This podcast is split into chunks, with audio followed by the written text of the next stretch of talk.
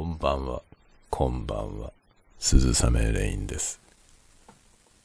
酔いどれたわごトーク790回目。深夜の小声雑談コーナー。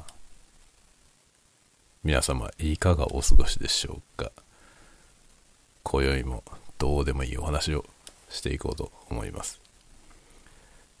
今夜のマイクは、タスカム DR40X。久しぶりに、久しぶりに出してまいりました。かなり久しぶりですね。このマイクが、マイクというか、まあこれは PCM レコーダーなんですけど、これが僕がですね、最初に買った機材ですね。去年、一昨年、2020年ですかね。初めて最初に ASMR 的なものをやろうと思って、まあ、やろうと思ったというか、ASMR っていう言葉を知らなかったんですけど、まあ、こういうフィールドレコーダーみたいなものが欲しいなと思って購入したのが最初でしたね。これ DR40X を買ったのが最初でした。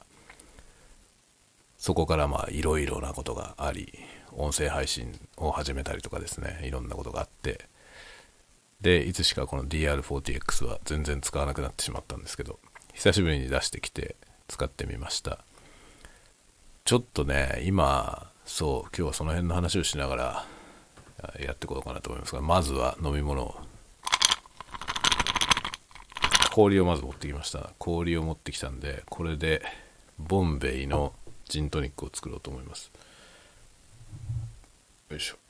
ここにね、ボンベイ、サファイアがあるんで。サファイアは、あ、ごめん。サファイアはね、なんか青いボトルのやつですね。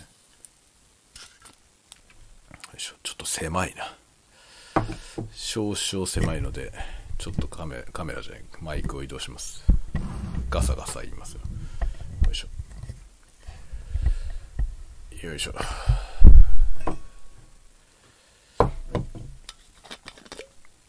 今ね、これ DR40X ウィンドジャマーがついてないので、あんまり近づいて喋るとね、あの、ボフボフ音が入ってしまいますね。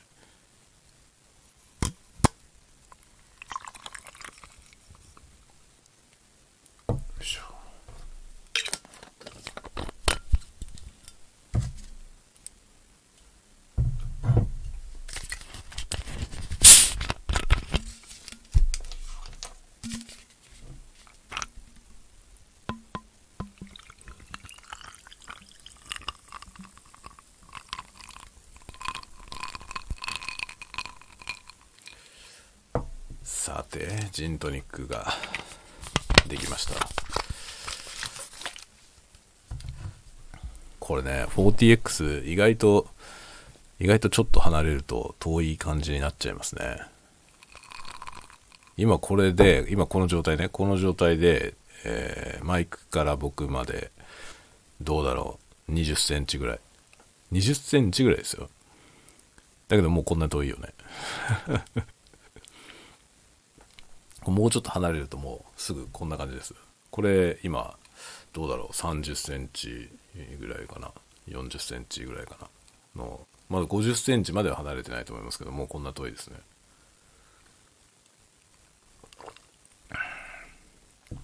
あんまりやっぱり音声を収録するマイクではないかなっていう感じがちょっとしますね。これ今あの XY モードっていうステレオになっていますね。こういう感じでステレオ、ステレオ、ステレオ、ステレオ、ステレオ。やっぱりでもちょっとあれですね。あの、ボフボフ、ボフボフに敏感なので、ちょっと若干、若干使いにくいですね。これちょっと今ね、正面に向けてみれば。このステレオのマイクを正面に向けてみました。XY と AB の真ん中ぐらいですね。正面に向けて、その正面に僕がいるという状態ですね。だからあんまりステレオ感がちょっと減ったと思いますが、もう近くでやればこうステレオ感あるけどね。ちょっとステレオ感を犠牲にしつつ、あんまり変わんないな。あんまりこの真正面を向けたからといって、それによってなんか音声がちゃんと入るようになりませんね、別に。そうか。結構苦しいな、これは。これは結構、このぐらい近寄んないと、まともな音になりませんね。なんだよ。なんだよ。それで近づくと今度はボフボフが入るというね。使いにくいね。まあもともと音声を取るマイクじゃないんで、その辺はね、なんか多めに見なきゃいけないのかなっていう気がしますが、若干使いにくいですね。ちょっと向きを変えてみるか。えー、どうすればいい？どうすればいい？ここんな感じ？こんな感じがいいですかね。ああ、あ、あ、あ、あ、あ。あんまり良くなんないな。これ使いにくいな。で、まあ、DR4TX を今今日ね、出してきて、久しぶりにこれを使ってるんですけど、これを使ってる理由はですね、あの、ズームからね、新しい商品が発表されたんですよ。まあ、ズームっていうのは別のメーカーですけどね、このタスカムとはまた別のメーカーで、あの、過去にいろいろ32ビットフローティングの録音ができる機材をいくつか紹介したと思いますけど、あとあの、あれか、バーチャルリアリティの360度の音響が取れるやつね、とかを、えー、紹介しましたが、あれの、あれの系統のズームですね。そのズームがね、あの、新しい機材を発表したんですよ。それがね、非常に面白いんですよね。ちょっと今音量を上げる。あ、どうだろう。これぐらい感度が上がると ちょっとノイジーですかね。あ、これぐらい感度が上がると50センチぐらい離れててもちゃんと撮れるな。なるほどね。これはだから相当静かじゃないと、周りが静かじゃないと撮れないですね。ちょっとまあ、ブライトな感じですね。で、そう、ズームからね、R4 っていうのが出るという発表がされました。R4 マルチトラックってやつですね。で、トラックが TRAK、C がないんですね。TRAK。これ、ズームのあの、なんとかトラックシリーズの、あの、商品名としてね、トラックの C がない TRAK の綴りで出てます。いろんなのが。ポッドトラックってやつ、あの、ポッドキャスト収録するね、えー、ポッドトラックから始まり、マイクトラックシリーズが 2M234 かな？マイクトラックありますね。で、なんかね、他にもあったライブトラックっていうのもあったな、確か。なんかなんとかトラックシリーズがいろいろあるんですよね。で、それのマルチトラックっていう、なんか、そのものズバリみたいな名前のやつが発表されたんですよ。R4 マルチトラックというやつがね、発表されまして。で、それはね、ポータブルで、まあ、持ち歩きができる MTR なんですよ。4トラックの MTR。で、まあ、DR4TX と近いなと思うのよね。僕は個人的に。でも全然違うじゃねえかって多分いう意見の方が多いと思うけど、全然違う、全然違う商品なんだけどね。なんだけど、僕の中でちょっと近いのよね。で、どちらも4トラックが取れて、で、XLR の端子が2個ついていて、で、マルチトラック録音ができる。で、本体にマイクが内蔵されていて、えそれ自身がレコーダーであるという。というような商品なんですよ。で、まあ、大きく違うところは、まあ、この DR4TX は PCM レコーダーが4トラックの録音に対応してるというイメージで、R4 の方は4トラックのレコーダーにおまけみたいなマイクがついてるという、そういう感じですね。なので、あの、フィールドレコーダーとして使うのはちょっと無理があると思いますね。あのマイクは多分、まあ、使ってみてないからまだ何とも言えないけど、写真で見る限り、まあ、あのマイクは本当におまけみたいなもんだろうなと思いますね。そんなにいい音は取れない気がする。その内蔵マイクではね。で、マルチトラックの機能がいろいろついてるので、マルチトラックレコーダーとしては R4 の方が全然いい、いいというか、高機能ですね。R4 はなんかミキサーもちゃんとしてるし、ちゃんとしてるっていうか、まあ、デジタルのミキサーがついてて、で一応なんかフェーダーっぽいものが、物理フェーダーっぽいものが本体についていて、ちょっと操作、操作性が良さそうだなと思いましたね。まだ一切触ってみてないからわかんないけどね。まだ発表されただけなんで。写真とプロモーションの映像だけ見て、見ての感想です、今のところね。で、まあその4トラックで録音ができて、ポータブルで、本当にね、ハンディで持って歩ける。あ、多分ね、DR40X よりも一回りぐらい大きい感じかな、と思うんですよね。すごく良さげなのよ、良さげ。で、まあ、マルチトラックレコーダーの機能に特化してるので、まあ、バウンスとかが簡単にできるんですね。バウンスっていうのは何かっていうと、まあ、その4トラック録音して、4トラックのマルチレコーダーって4トラックしかレコーディングできないわけなんですけど、その4トラックレコーディングしたものを、まあ、ステレオ2ミックスにミックスするんですよね。ミックスしてバウンスっていうのをやると、その4トラックを2トラックにできるんだよね。4トラックのものをまとめちゃって2トラックにするわけですよ。そうすると2トラック開くじゃない。で、その間にトラックにまた何か録音して、で、それを今度は、さらに、そのね、4トラックすべてをまたまとめて、バウンスっていう操作をして、一つ、二つにまとめるんですね。その LR2 チャンネルにまとめる。っていう風にやっていくと、2トラックずつどんどんどんどん増やしていくことができるんだよね。これはなんか昔からね、その、大昔のカセット MTR、僕が中学生とかの頃からカセットの MTR でね、そういうことやってましたけど、バウンスっていうのは昔からできるんですよ。その MTR で大体できますね。ただ、カセットテープの MTR は、そのバウンスするたびにどんどんどんどん音が劣化していくんだよね。だから、そんなにたくさん増やすことはできないんですね。だけど今デジタルなんで、デジタルの MTR だと、このバウンスをしても音質が劣化しないので、まあ、いくらでも、理論上いくらでも増やしていける音をね、どんどんどんどん重ねていくことができますね。ただ、まあ一度そのバウンスしてしまったものは、マルチトラックには戻せないので、まあ、結局そのそこで取ったバランスを後から修正することはできないですね。もうミックスを後からミックスすることはできません。だからまああくまでもデモ用というかね、本番のその20何チャンネルとか40何チャンネルとかで録音するような、そういうものとしては使えないですね。最終的なミックスをその全トラック分でやらなきゃいけない場合は、やっぱりそのトラック分が必要になるので、できないんですけど、まあ、簡易的なものであればね、そのバウンスバウンスでどんどんどんどん重ねてって、まあ、最終的に2チャンネルの音になるという、そういうもので用が足りるっていう領域があるわけよね。そういうのに多分ものすごくいいと思うんですよ。めちゃくちゃちっちゃいし。これはね、魅力ありすぎで、まあ、僕はその発表されたのを見て、うわ、これ気になるなと思いましたね。で、安いのよ。19,900円だったかな。定価でですよ。19,900円ってめちゃくちゃ安いよね。DR40X だって2万、2万5千円ぐらいするよね。って考えるとね、これより安いんだよ。これより安いけど、はるかに高機能なんですよね。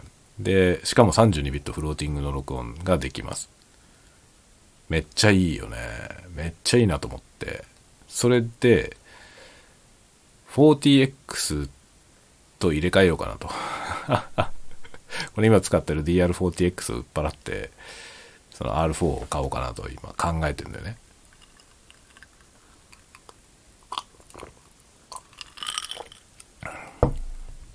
で、どこが違うかというと、まあ全然違うんだけど、一番違うのはやっぱマイクですね。マイクは多分 DR40X の方がはるかにいいものがついてて、だからこれ自体で録音するっていうことを考えれば、こっちの方がいいでしょうね。なんですけど、録音機材としてしか考えないのであればね、その他のマイクをつないでレコーディングをするっていう発想でいけば、R4 の方がいろんなことができるわけですよ。まあね、バウンスしてどんどんトラックを増やせるみたいなことをじゃあやんのかと言われると、やりません。僕はそういうことはやりません。やりませんが、ちょっといいじゃない。ややらないけど面白いなと思うんで。まあ DR40X でじゃあ要は足りてんじゃねえのって言われたら足りてんだよね。足りてんだけど、DR40X はいかんせん24ビットなんだよ、録音が。なので、録音レベルを調整しなきゃいけないし、その調整している範囲を超える音が入った場合に、まあ音が割れたりとかするわけよね。割れたりとか、著しくなんか最初に設定した録音レベルが高すぎて、その、なんていうの？実際レコーディングしてる音が小さすぎてね。みたいなことになって SN が悪化するとか、そういうことがいろいろ起こるわけですよね。24ビットのレコーディングだともうこれは避けて通れない。ところがこれがですね、32ビットになれば、32ビットフローティングポイントになればですね、一切気にしなくていいわけですね。これはでかいよね。そしたらこのね、DR40X よりもいいんじゃないかなと。ちょっと思うわけよね。なんだけど、冷静に考えてみると、DR40X も今ずっと使ってないんだから、いらないよね。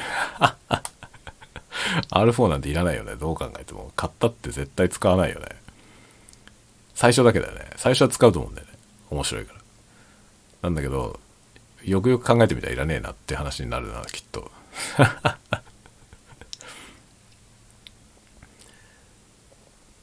らタスカムはね、今、32ビットフローティングのこのポータブルのね、機械は、ポータキャプチャー X っていうシリーズで出てるんですよね。6と8が今出てます。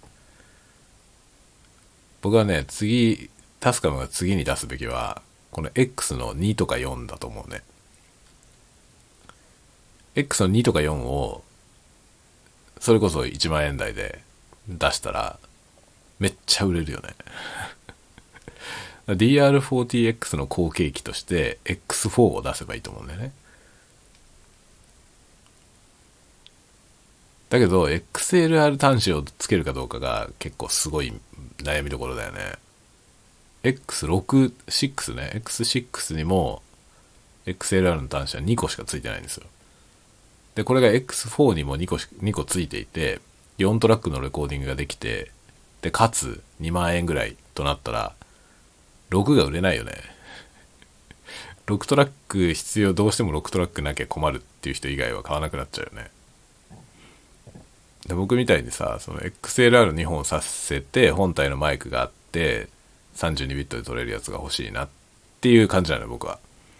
で、そうすると僕は X6 を今のところは選ぶけど、6トラック必要なわけじゃないんだよね。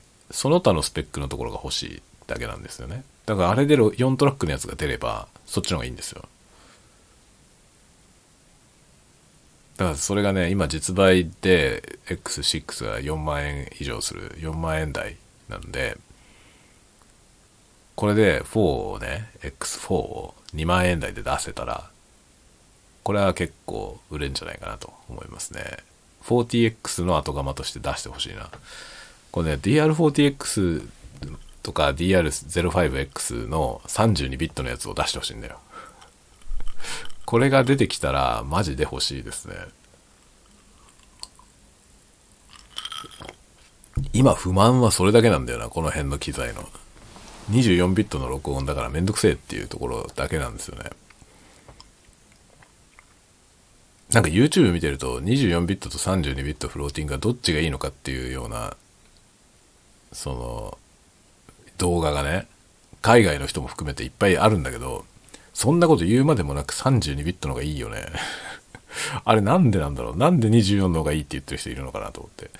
その24ビットの方がいい点がもしあるとすればね、もう単に互換性が広いっていうだけなんですよね。24ビットのオーディオファイルだったら読めるアプリケーションがめちゃめちゃたくさんあるんで、まあ、汎用性が高いんですよね。32ビットフローティングはまだ読めないっていうか対応してないソフトウェアもあるから、まあそこの互換性って意味でいけば、少々ね、なんかなくはない。なくはないけど、多くの今出てる32ビットフローティングの機械は、同時に24ビットのデータも録音することができたりとか、32ビットフローティングで収録したものを24ビットで書き出すことができたりとか、まあ、大体そういうの用意されてるんで、いいんじゃないと思うんだよね。録音するとき便利な方がいいでしょって思いますね。32ビットフローティングがめっちゃいいよ。僕はもうだからそれから離れられないんですよね、もはや。だから今、レコーダーがね、F6、ズームの F6 で、で、持って歩くやつは M3。どっちも32ビットフローティング録音ですね。っていう感じで、次は、そのね、持って歩くポータブルレコーダーでありつつの XL アームもさせるやつってことで、ポータキャプチャーが欲しいなと思ってるんだよね。タスカムのポータキャプチャーがね。欲しいなと思ってるとこに R4 が発表されたわけですよ。R4 はめっちゃなんか気になるね。でね、まあその R4 の PV がね、またちょっとおしゃれな感じでね。で、ミュージシャンの人が、マルチトラックレコーディングで、いろんな楽器の音を重ねていく様をね、映像にしてるんですよ。っていうやつでワクワクするのよね。それ見てると。あんなちっちゃい機械でね、こんなにいろんなことできるのかっていうね。そういうワクワク感がすごくあって、あれだから CM としてはめちゃめちゃよくできてますね。あの CM 見たら欲しくなるよね。そこがね、ちょっと気になってるとこですね。長々ともうなんかいきなりそんなマニアックな話をしちゃいましたが、DR40X を使ってる理由を説明しようとしたら長くなっちゃいました。つまりは R4 の話を見て DR40X のことを思い出したというだけなんだよね。だからちょっと久しぶりに使ってみようかなと思ったっていうぐらいです。でも使い勝手的にもちょっとこれは中途半端なんだよな。DR05 でいいよって感じなんでね。これを出すなら。05の方もこないだね。ちょっとやりましたけど、あれで十分だなという印象ですね。あの、ちょっとマイクがね、マイクの指向性が違うので、この DR40X じゃないと取れない音っていうのはあるんですけど、まあ本体のコンパクトさとか電池の持ちとかそういうこといろいろ考えるとねなんか 05X の方がコスパもいいしいいなと思いますね 40X はねまあ XLR 端子がついてるっていうのがめっちゃでかいですねこれを使わないなら逆に言うといらないっていう感じこれ使わないんだったら7でいいですね 07X っていうのがねその05と40の間に出てるんでそれを買うのがいいと思いますね。多くの人はね、07X が一番多分、用途に合うと思います。40が欲しいっていう、40じゃなきゃダメってっていうのは、本当に XLR 端子が必要っていう人だけだと思うね。で僕はそこら辺あんまり考えずにこれを買ったんだよね。定番だったから。だタスカムの DR シリーズにいろんなのがあることもあんまり調べずに 40X って最初から思ってて、それで買いましたね。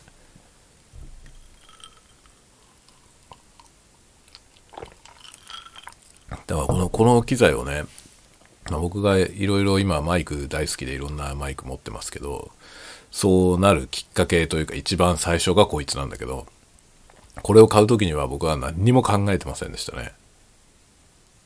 だから対抗機種のこととかも一切調査してないね。もうタスカムの DR40X を買うんだと。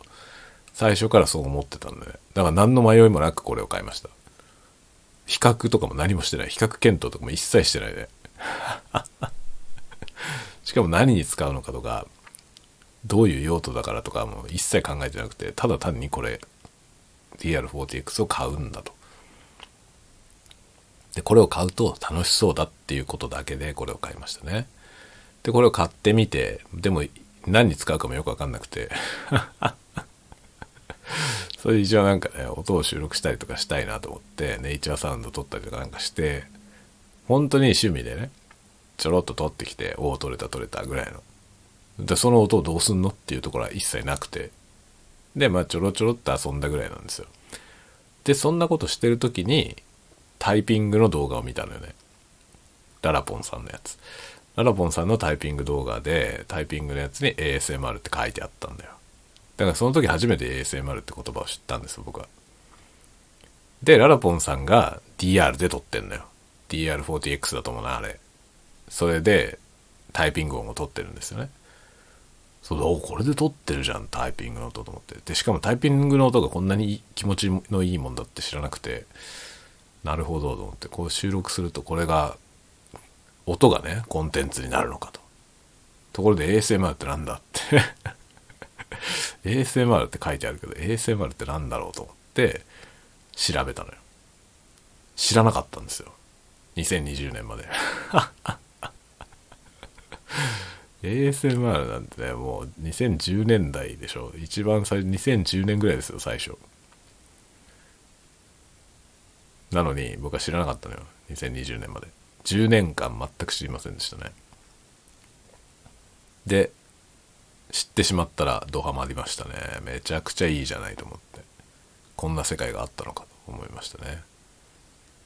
それでいろいろね、DR40X ですぐ飽き足らなくなり、いろんなことになるわけ慣れていくわけですよだから ASMR のチャンネルを自分で始めた時は一番最初からもうオーディオテクニカのマイクでしたね DR40X では始めてないんですよ最初 持ってたのに。持ってたんだからこれで始めれば良さそうなもんなのにそうじゃなくてがっつりいろいろ揃えてから始めました。趣味ではねその DR40X で最初タイピングとか撮りましたけどね。でその後ねチャンネル始めた後にタイピングの動画撮るときに DR40X は使ってます。何回か使いましたね。最近出してるタイピング動画は全部違うマイクだけど最初の方のやつは DR40X で撮ってますね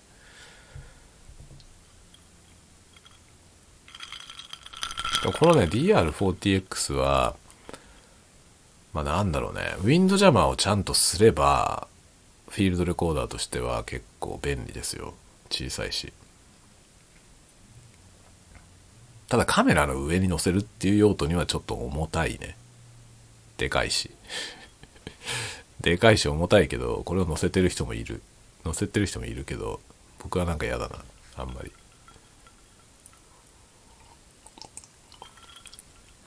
完全にマイクの話になっちゃったけど、そうじゃなくてさ、あの、今日はね、実は子供が出かけてんだよね。子供が2人ともキャンプに行ってまして、その、留学生と一緒にキャンプに行って、英語でコミュニケーションしようみたいな、イングリッシュキャンプってやつがあって、それに行ってるんですよね。で、子供たち2人とも出かけているので、おりません、今日は。非常に静かです。うちの奥さんと2人だけで今日は。それでね、なんか、日中もね、朝送って行って、朝、ま、バスに乗って、観光バスに乗って出かけて行ったんで、それそれをね、2人で送ってたんですよね。子供2人連れて、僕とちの奥さんと2人で一緒に行って、で、子供たちを見送って、で、その後、ご飯食べて、あお茶して、えー、映画見て、ご飯食べてとか、いろいろうろうろしてですね、まあ、子供たちがいないからさ、初めてじゃないかな、二人ともいないのは。どっちかだけいないってことあるんですよね。その、泊まりがけのイベントがあった時に、まあ修学旅行みたいなのがあった時お兄ちゃんだけいないとか。っていうのは今までにもあったんですけど、二人ともいないっていうのは、多分初めてで、子供が生まれてから。でも超久しぶりに、奥さんと僕と二人だけです今日。めちゃくちゃ久しぶり。だけどね、結局、だからね、外にいてもさ、邪魔されないじゃない？その子供たちがいると、まあ、もう帰りたいだなんだって言うからさ、あんまりゆっくりできないですよね。何してても。お店見ようと思っても。まあ、早く帰ろう帰ろうって言うからさ。だゆっくりできないでしょ。で今日はゆっくりだとか言って、で今日はもう本当にゆっくりね、好きなもん食べられるしね、お昼も。お昼もさ、いつも子供たちがいると子供優先だからさ、自分たちの好きなものが食べらんないわけよね。だけど今日は自分たちだけだから、もう二人で好きなもの食おうっつって で、お茶したりとかさ、お茶をしたりとかもゆっくりできるじゃない。静かにできるからね。子供たちがいるとやっぱスターバックスとかに入れないからさ、うるさいから子供たちが。って考えるとね、まあ今日はだからスタバにも行ったし、割とね、普段できないことをして満喫して、まあ2人だからね、2人しかいない子供以外、子供らが今今日だけいないんで、本当にレアだからさ、こんな日は。だからちょっと今日はゆっくりしようねとか言って帰ってきたんだけど、あまりにも張り切ってその外でねあの歩き回りすぎて疲れちゃって で家帰ってきてもうなんか晩飯もいらないねとか言ってさ本当に何も食べずに 何も食べずにもう寝てましたね昼寝って感じでした。まあだから昼寝、うん、結局昼寝して終わった感じなんだけど、今日。せっかくのこのね、十何年ぶりに子供が二人ともいないというこの日を、まあ、ダミンを貪って終わりました 少々もったいないなという気もしなくはないけど、まあ、正直、こんだけ寝れることもないんだよ。って考えるとね、今日は貴重な休みをね、満喫したんじゃないかなと思いますね。ほんとね、もう子供がひとたび生まれたらもうね、ずっとうるさいからさ、もうどうしようもない。みんな、だからどこんちの子供もみんなこんなうるさいわけじゃないと思うけどさ、おとなしい子もいるからね。だから僕らのようなことは、その、そんなことないよっていう人も多いと思うんですけど、僕らは本当にね、何にも休まんない、本当休みの日なんてもうむちゃくちゃですからね。結局やっぱり休みの日も子供がいるからさ、どうしたって子供優先になるわけですよね。子供をどっかに連れてく。っていうね。そういうことになるわけよ。で、なんかどっか、例えば、ニトリみたいなお店見に行きたいなっていう時に、連れてかざるを得ないじゃない？ちっちゃいからね、子供。まあちっちゃいっつってもまあ小学生だけど。で、連れてくとさ、うるさいわけよ。もうすぐ退屈するんだよね。ニトリなんか見たって面白くないじゃん、子供からすればさ。僕らは見たいんだけどさ、僕らは家具とか見たいんだけど、家具なんか見たところで子供なんてすぐ飽きるから、もうね、速攻飽きて、帰ろう帰ろうってなるじゃん。で、帰ろう帰ろうとなると、やっぱりゆっくり見られないから、もうじゃあいいかってなって、じゃあ帰るかっつって。もう何もかもゆっくりできないんだよね。だけど、それが、こうやってね、どっかに預けて旅行に行くと、一泊分だけど、まあ一泊はするんで、このね、一晩だけ静かな一日になりますね。今日はだからほんとね、夕方5時ぐらいに家帰ってきたんですけど、5時ぐらいからずっと静かなね、ものすごい静かで、信じられないぐらい静か。で、もうだからもうね、5時ぐらいから爆睡。本当に。で、結局ご飯食べてないんだよ、夕飯。夕飯食べてないです。お昼にね、ハンバーグ食べたんだよね。あの、ちょっと美味しい、美味しいハンバーグ。で、それがね、結構しっかりお腹いっぱいで、で家帰ってきた時に夕方だったんだけど、全然お腹空かないねっていう話してて、で、その後昼寝してたからさ、なんかもういいかってなってもう別に晩ご飯食べてないけど、全然お腹空かないしなと思って。お腹が空いたらなんか食べようかなと思ったけど、何もお腹空かないからね。だから本当はさ、晩ご飯だって、ね、子供らがいないからね。もうなんだって子供がいたら食べらんないようなもんでも食べられるから、なんか食べに行こうかって話もしてたのよ、最初。だけどもう疲れて 疲れて無理だった。ねえ、こんなもんですよ。貴重な休みがね、こう、レアな休みが手に入ったっつったら、まあ寝るだけだよね、本当に。もう疲れ果てて。今日はちょっとね、本当に半日外で歩いてきたらもうめっちゃ疲れてボロボロでした。家帰ってきたらもう何もする気が起きないという。で、まあ奥さん、うちの奥さんはリビングのソファーでずっと寝てるけど、今も寝てるけどね。で、僕は自分で、自分の部屋でスマブラをやってました。もう結局普段と変わんねえじゃんっていう感じなんですけどね。スマブラをやっておりましたね。スマブラはね、アミーボ、アミーボってやつを買ったんですよ。知ってますか？アミーボって。あの、フィギュアみたいなやつ。これがね、よくできてんだよね。任天堂のアミーボっていうね。なんかそのゲームのキャラクター、ゲームの中に出てくるキャラクターの人形ですね、要は。で、その人形が、そのキャラクターとしてね、ゲーム内に出てくるわけですよ。人形、人形のキャラクターがね、その、まあ、キャラクターを、キャラクターを人形化したものがアミーボなんだけど、そのアミーボには IC が搭載されてて、そこにね、その、キャラクターの情報がね、まあ入ってるわけですよ。で、そのキャラクターを育てることができるの。ノンプレイヤーキャラクターとして育てることができるんですね。でそのアミーボはアミーボ自身が勝手に動く、まあ、コンピューター制御のキャラクターとして、まあ、いろんなゲームで多分そのそれぞれのゲームによってアミーボをどういうふうに使うかっていうのは違ってくると思うんだけど、まあ、そのような感じのもんなんですよ。それをね、スマブラのやつをこの間見つけて買ってきたの。それでそれをね、育ててみたわけですよ。で、スマブラの場合は、そのアミーボはコンピューター側のね、CPU キャラクターみたいな感じで、FP っていうね、フィギュアプレイヤーっていうやつで出すことができるのね、ゲーム内に。で、そのゲーム内に出して、自分とそいつが戦うとか、あとなんかチームバトルみたいなやつの時にチームに参加させるとか、そういうことができるわけ。チームバトルでチームに参加させることできるのかな？あできると思うね。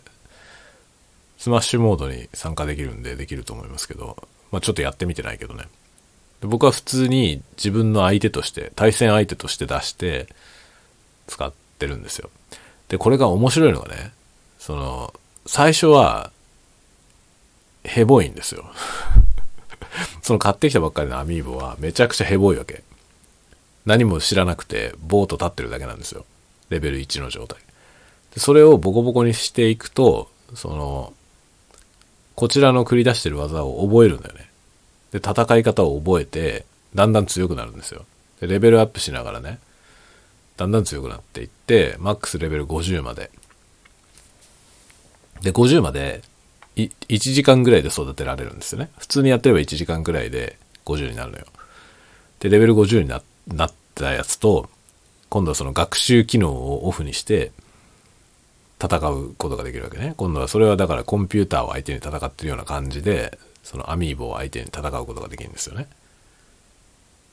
それがね、くっそ強いのよ。もうわけわかんないぐらい強いんです。僕が育てたのに僕より強いのよね。意味不明なんだけどね、なんかその、学習機能がどういう風になってるのかがわかんないんであれなんですけど、あのね、多分基本的にはレベル1から50までレベルアップしていく仕組みがあるの。多分。多分あるんですよ。そのレベル1から50へのそのアップデート、だんだん強くなっていくアルゴリズムが決まっているはず。で、それに重み付けをするんだと思うんだよね。その技の比率の。どの技をいっぱい出すのかっていう比率の重み付けをしてると思うんですね。で、僕がその育てる時に使った技を覚えて、その技を中心に展開していくような戦い方をするわけです。だから、本来のね、その何もしなくても、1から50までレベルが上がっていくにつれて、その戦い方は変わっていくっていう、それにプラスアルファで、僕が振る舞ったそのやり方っていうのを覚えてね、それを学習して、ブレンドしてオリジナルのファイティングスタイルを作っていってると思いますね。だからね、レベル50まで上げれば、とりあえず強いんですよ。多分。僕なんか全然上手い方じゃないからね。その、僕の調教でこんなに強くなるということは、多分、何もしなくてもレベルアップしていく仕組みがあって、それベースで、そのユーザーのね、ユーザーが見せたことを学習して、それを取り入れて戦ってんだと思うね。それがむっちゃ強いのよ。全然勝てない。ほん、ものすごい強い。でね、それを、それをさ、本当に手も足も出なくて最初。全く勝てなかったんですよね。で、それを、そいつと戦いながら、どうすればいいんだろうって考えて、どうやったらこいこいつをね、例えばその、もう一回攻撃を食らうと、あとは食らい続けて終わるみたいな状態だったのを、どうすればこれを途中で止められるのか、みたいなことを考えてね。で、こちらの攻撃は何にも当たらないので、そのなんで当たらないのか 一生懸命考えて、その観察してね。何が起きてるのかよく観察して、どうやればいいだろうって考えて、で、もうね、先週買ったんだよね、それね。で、それで先週いっぱいずっとそれをやってて、で、今日ついにね、スコア的にイーブンぐらいまで来ました。10回戦ったら10勝9敗ぐらい。違う、9勝10敗ぐらい。で、結局負けてんだけど、結局負けてんだけど、僅差になってきた。最初はもう圧倒的に負けてたんですけど、今はね、ちょっと僅差で負けるぐらいになってきましたね。だいぶ上達した。で、これがすごいんだけど、その、アミーボと戦って、そのぐらいのレベルまでね、まだ勝てないけど、イーブンぐらいまで来たっていうなって、普通の CPU と戦ったら、今まで結構苦戦してたやつが楽勝になってました。あ、めちゃくちゃ強くなってるじゃん、僕って思いましたね。アミーボがあまりにも強すぎて、それと練習してたら上手になったっていうパターンでしたね。で、これはね、すごく楽しい。これはすごく楽しいですね。アミーボって、なんかね、興味なかったんだけど、最初。たまたま売ってたから買ってみたのよね。そしたらね、面白い、これは。他のキャラも欲しい。他のキャラも欲しいけど、売ってないんだよ、全然。もうちょっと数出してほしいよね。っていうか、レギュラーで商品にしてほしいよね。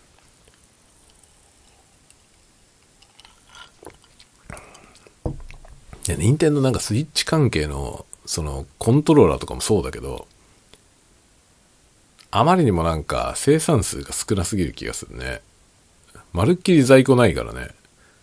らプロコンとかもさ、入手困難なわけよ。そのプロコンみたいなものが入手困難なのはダメだと思うんだよね、僕。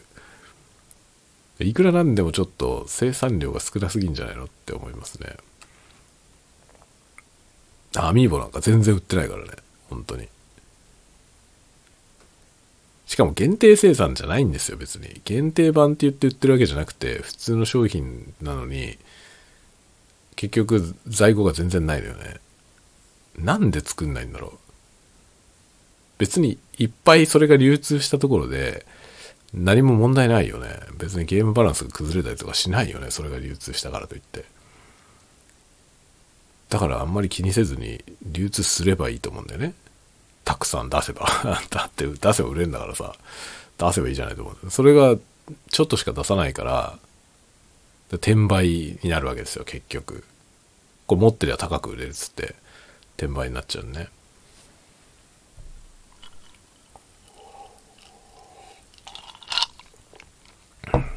この転売ヤーを減らすには、一番いい方法は在庫を潤沢にすることだと思うね。